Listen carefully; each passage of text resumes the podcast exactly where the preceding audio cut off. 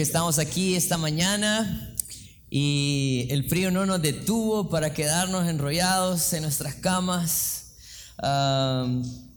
gracias a Dios por la vida de cada uno de ustedes. Em, vamos a seguir el día de hoy estudiando el libro de Hechos. Vamos a estar en el capítulo 16, vamos a estudiar los primeros a cinco versículos y aunque ustedes no lo crean, va a haber mucho que estudiar, que aprender de estos primeros cinco versículos del libro de los Hechos. En las últimas dos semanas estudiamos el capítulo 15 y vimos uh, cómo en la iglesia vamos a tener diferentes tipos de problemas. Vamos a tener personas que quieran venir a la iglesia a corromper el mensaje de Cristo ah, y hay que tratarlos de una manera bíblica. Pero también la semana pasada mirábamos cómo eh, eh, en la iglesia, en medio del liderazgo, siempre van a haber diferencias de opiniones. Así como en nuestra casa, en el trabajo, en la calle vamos a tener diferencias de opiniones, ah, también en la iglesia.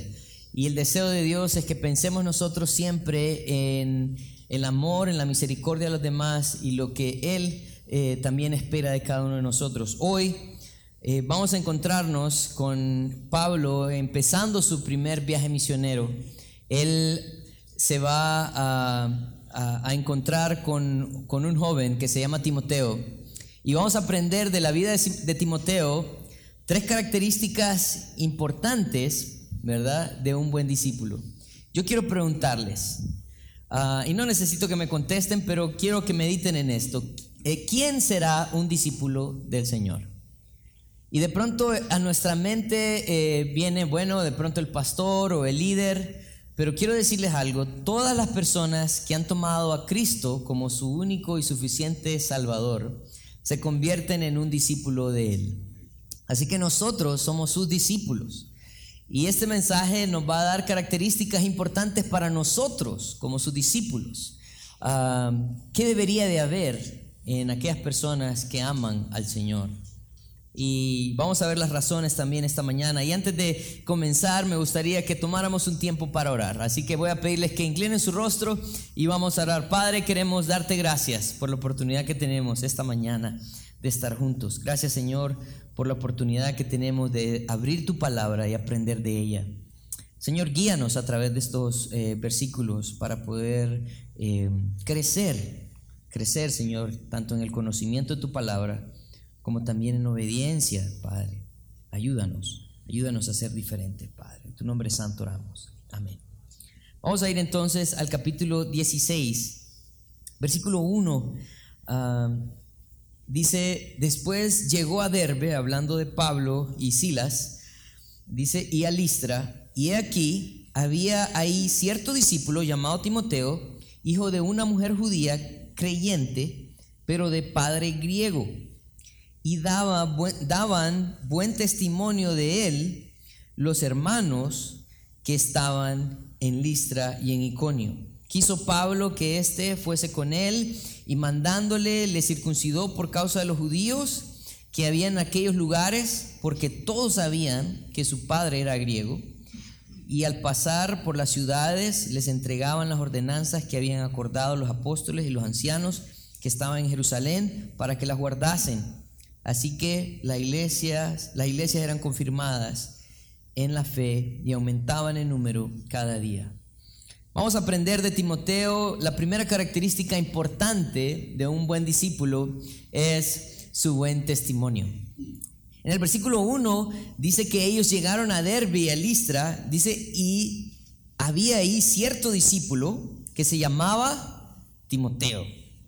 Dice, hijo de una mujer judía y daban buen testimonio de él los hermanos que estaban en Listra y en Iconio. Yo tengo un mapita y quiero mostrarles.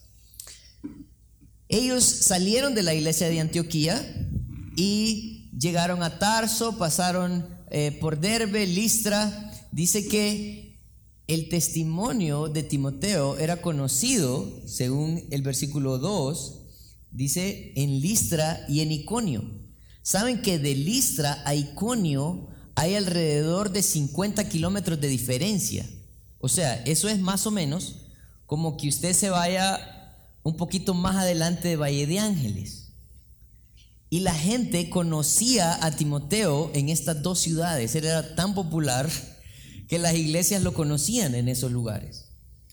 Algo bien importante que nosotros debemos de reconocer es la importancia de tener un buen testimonio. Miren, por muchos ah, años, creo yo, eh, por mucho tiempo, la sociedad ha tratado de menospreciar la importancia del testimonio. incluso hay personas que han hecho canciones, ¿no? Canciones como Me vale lo que piense la gente de mí ah, y cosas así. Ah, y yo creo que hay un, hay un balance, ¿no? Porque yo no estoy tratando de agradar al hombre, pero yo debo de entender la importancia del testimonio. ¿Qué dice el testimonio de mí? En primer lugar, quiero que veamos el, versículo 1. Dice que este muchacho, Timoteo, era hijo de una mujer judía creyente, pero era, tenía un padre griego. Entonces, ¿qué significaba en este tiempo que eh, Timoteo tuviera eh, un padre griego y una madre judía? Ese matrimonio de pronto no era un matrimonio de agrado para los judíos, porque eh, los judíos se juntaban con los judíos, nada más. ¿Recuerdan la, la, división que hubo en Samaria y la razón por la cual los judíos no querían hablar con los samaritanos? Porque ellos se habían mezclado con otras culturas. Pero dice que ese testimonio en su casa empezó, no importando que tenía un padre griego, ese testimonio empezó en su casa y Pablo también lo menciona. Yo quiero que vayan conmigo a 2 de Timoteo. 2 de Timoteo capítulo 1, cuando Pablo hace referencia a Timoteo y miren lo que dice el versículo 3, dice, Doy gracias a Dios, al cual sirvo desde mis mayores con limpia conciencia, de que sin cesar me acuerdo de ti en mis oraciones noche y día, deseando verte.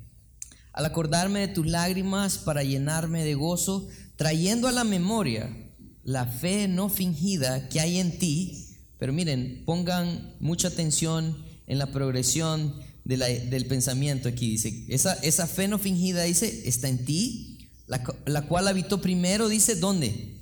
En tu abuela, Loida, y en tu madre, Eunice, y estoy seguro que en ti también. ¿Dónde empezó el testimonio de Timoteo? Pensó empezó en su abuela, ¿verdad? Loida, y en su madre, Eunice. Y yo creo que aquí hay algo bien importante y de pronto puede ser un principio para nosotros.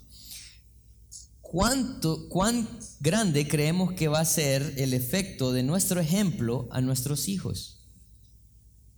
¿Hasta dónde creen que va a repercutir un buen o un mal ejemplo a nuestros hijos? Definitivamente el ejemplo que Loida y Eunice dieron a Timoteo tuvo repercusiones en la vida de Timoteo, al punto de ser un joven de aproximadamente 20 años reconocido como alguien que amaba al Señor. Por otra parte, creo que en nuestra sociedad es muy común ver padres que están criando a sus hijos solos. Y hay madres que de pronto sienten que por no tener un esposo o padres por no tener una esposa eh, no pueden ser buen testimonio a sus hijos. Yo quiero decirles algo falso. Aquí aparece la vida de Timoteo, un muchacho que al parecer solo creció con su madre y su abuela, porque la Biblia no menciona nada acerca de su padre, solamente eh, que lo engendró, pero no, la historia no nos revela nada acerca de él. Muchos historiadores piensan que el padre de Timoteo murió en algún momento. Lo que sí es cierto es que eh, la Biblia sí nos registra quiénes fueron los pilares importantes para Timoteo y para la vida de Timoteo. Fue su abuela y su madre. Así que si eres un padre o una madre soltera criando a tus hijos, quiero decirte algo. Tu testimonio es muy importante. Si eres un padre o una madre que está criando a un hijo y solo tú eres cristiano, quiero decirte algo. Tu testimonio es muy importante. Es muy importante. Entonces, el testimonio de, de, de Timoteo no fue algo que él desarrolló de la nada. Eso empezó en su casa.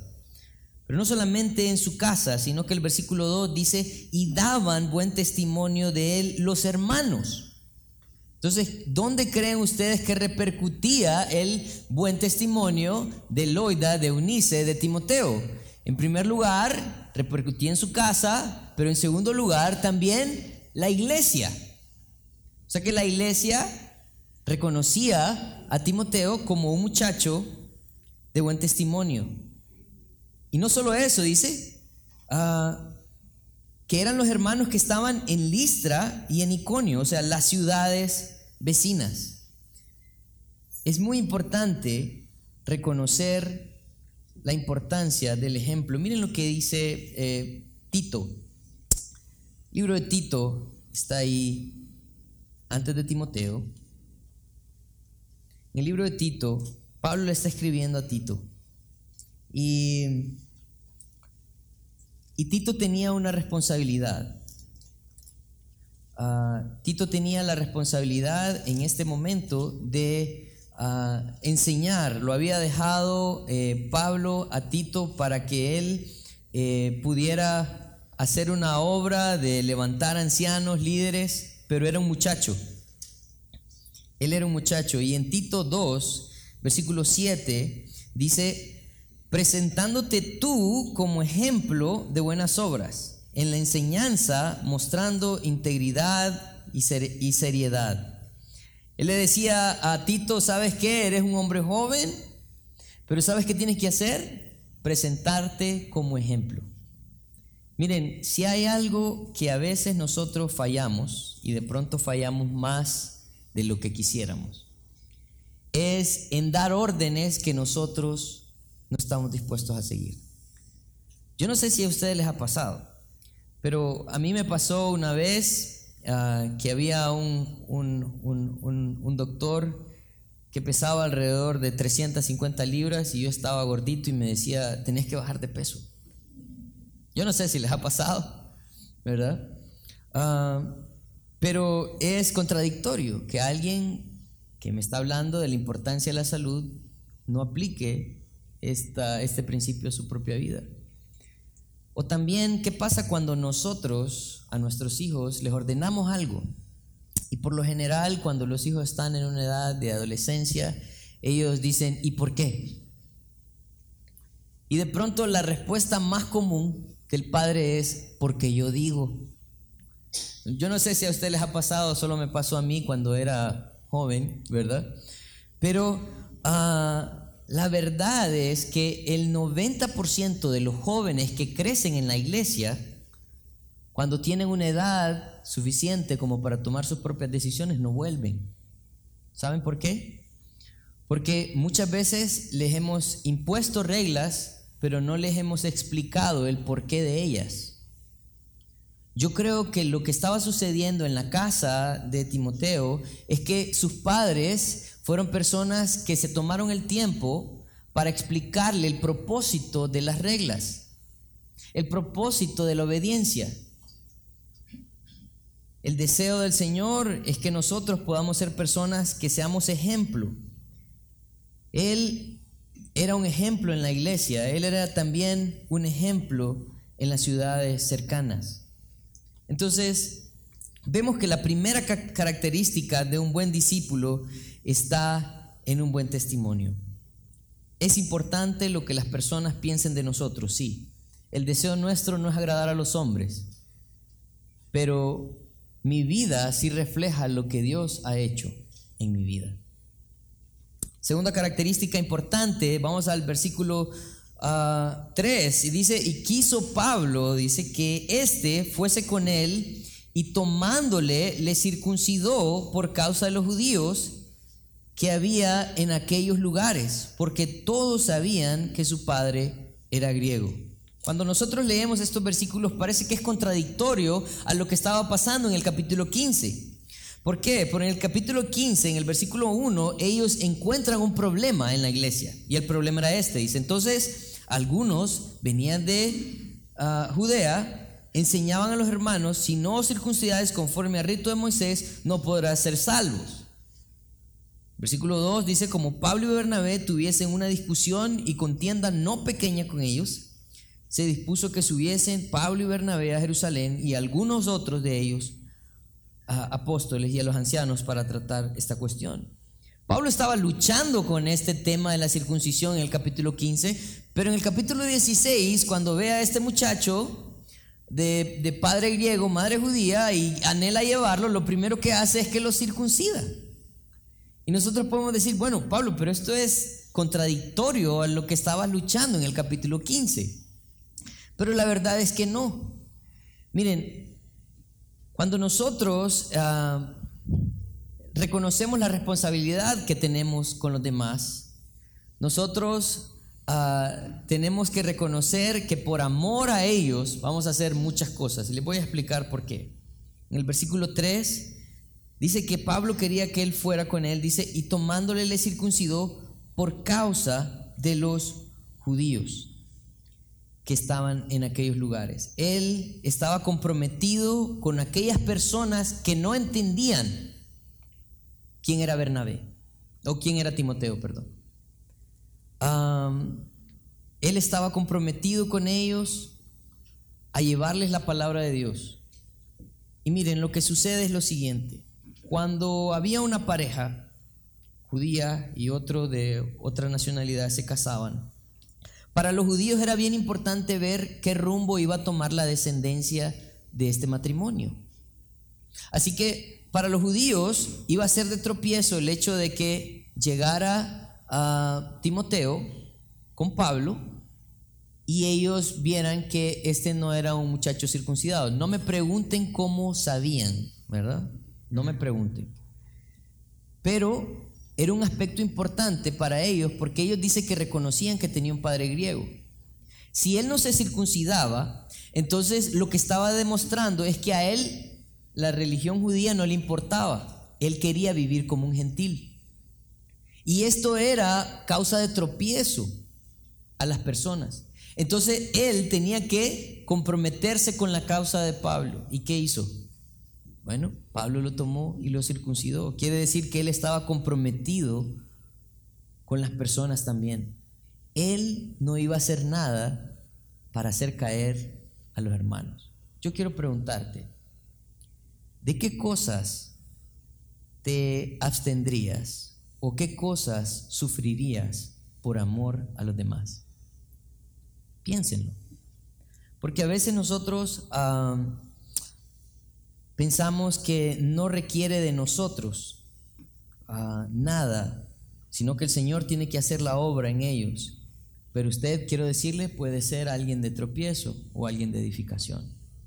Él estaba comprometido con las personas, él amaba a las personas, se compromete en ellas y por esa razón se, eh, se circuncida.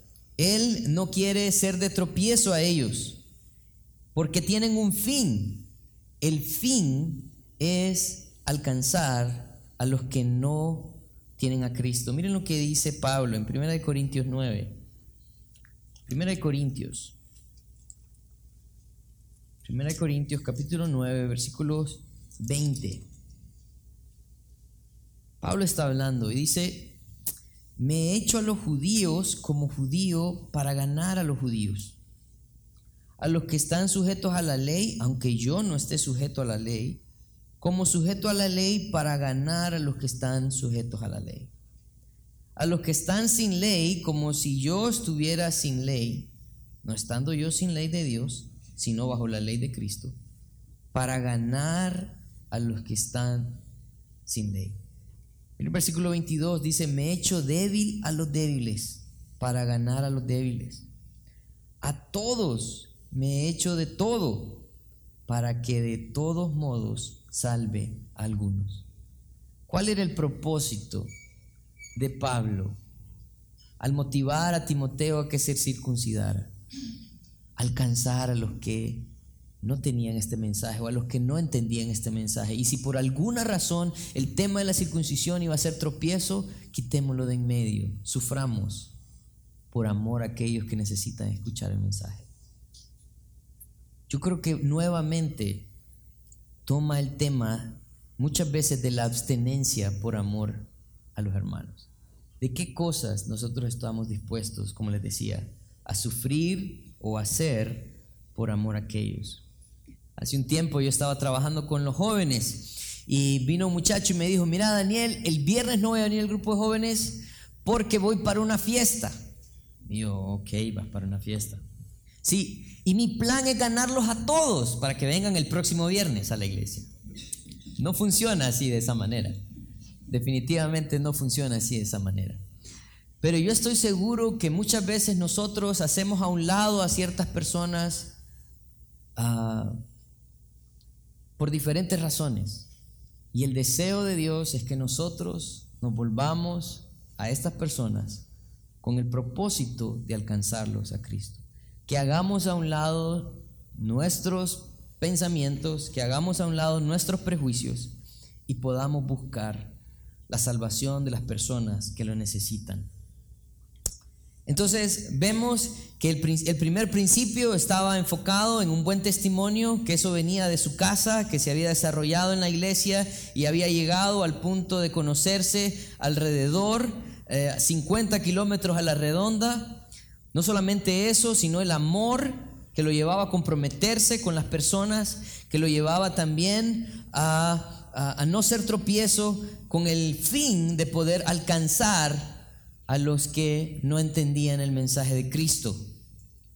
Y en la última parte, creo que es la última parte que amarra también las características importantes de un buen testigo. Está en el versículo 4 y 5, dice, y al pasar por las ciudades les entregaban las ordenanzas que habían acordado los apóstoles y los ancianos que estaban en Jerusalén para que las guardasen. Así que las iglesias eran confirmadas en la fe y aumentaban en número cada día. Mire, usted puede ser una buena persona, una persona amigable que se lleve con todo el mundo, usted puede ser una persona eh, que tenga buen carisma, usted puede ser una persona que ame, pero si usted no tiene un compromiso con la palabra de Dios, simplemente se queda en una buena persona. El compromiso que nosotros tenemos con la palabra de Dios, en primer lugar, requiere que sea llevada fielmente. ¿Cuál es el propósito de llevar la palabra de Dios de una manera fiel?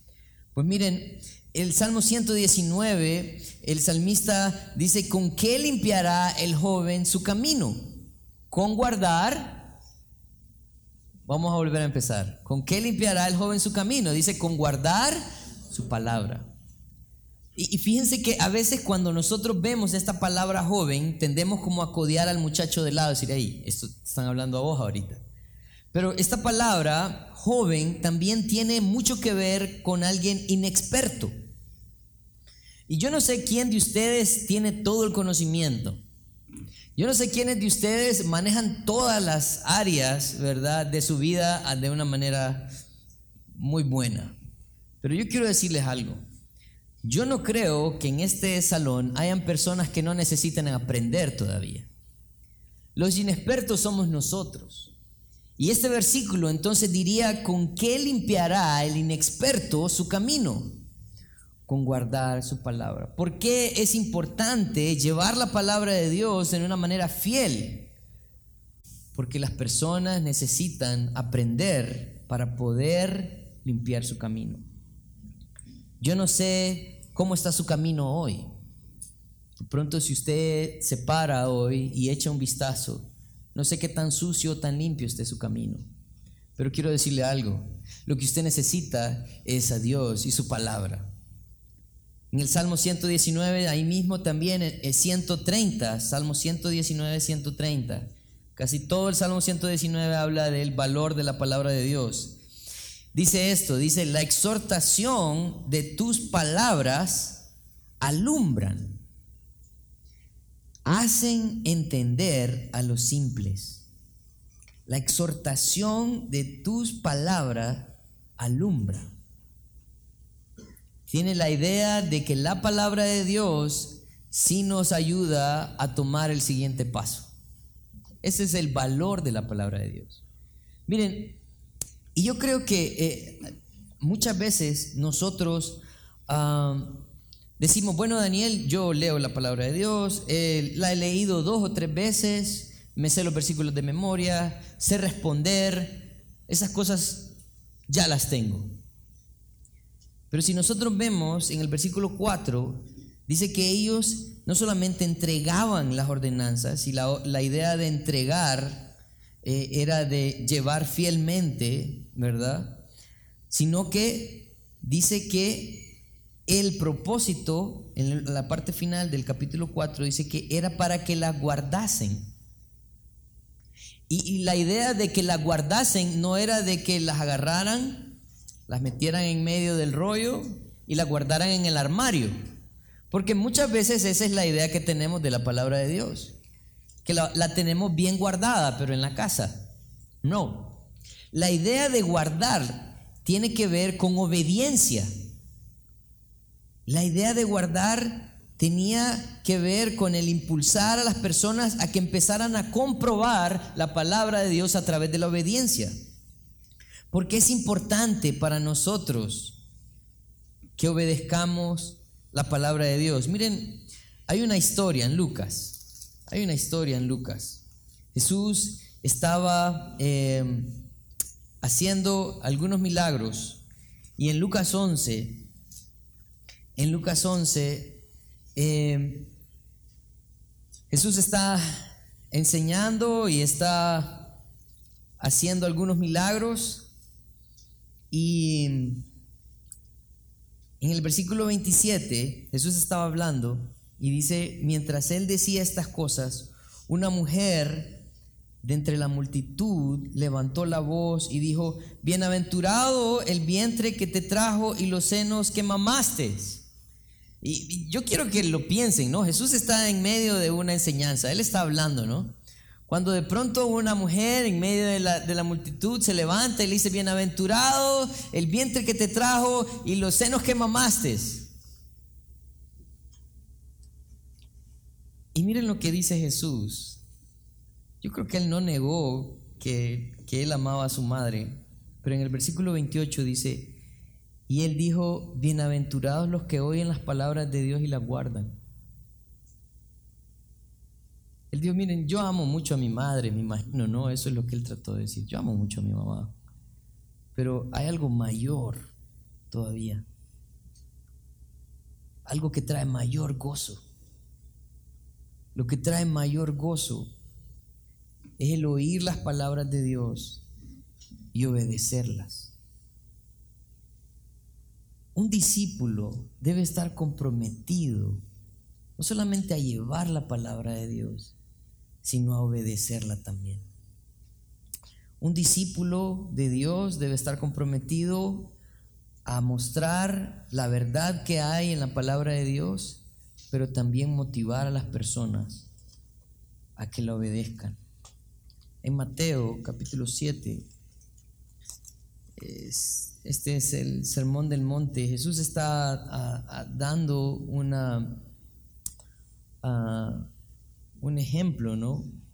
Que de pronto nosotros conocemos. Mateo 7, 24.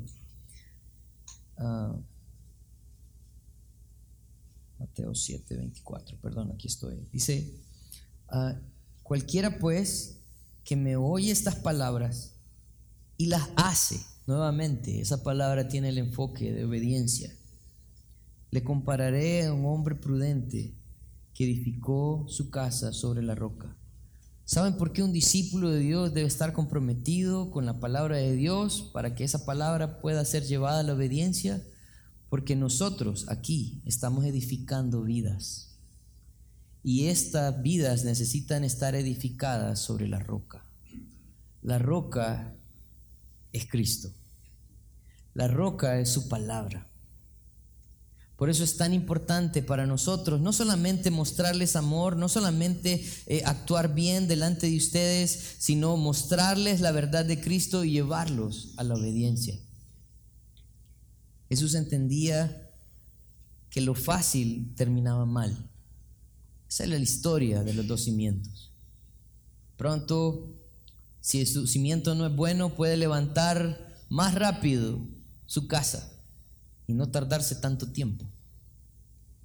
Pero trabajar en los cimientos a veces es la parte más difícil de la casa, porque hay que asegurarse que quede bien asentada. el guardar la palabra de Dios es como trabajar en los cimientos de nuestras casas. Necesitan estar bien asentadas. ¿Cuál es el resultado de estar comprometido a llevar la palabra de Dios fielmente? Pero no solamente eso, sino llevar a las personas al entendimiento que necesitan obedecerla. Dice el versículo 5, así que las iglesias eran confirmadas en la fe y aumentaba en número cada día. Crecimiento. ¿Saben qué pasa cuando usted está entregando la palabra de Dios y lleva a la persona a la obediencia? Lo que sucede es que la persona crece. La iglesia era edificada, estaba creciendo.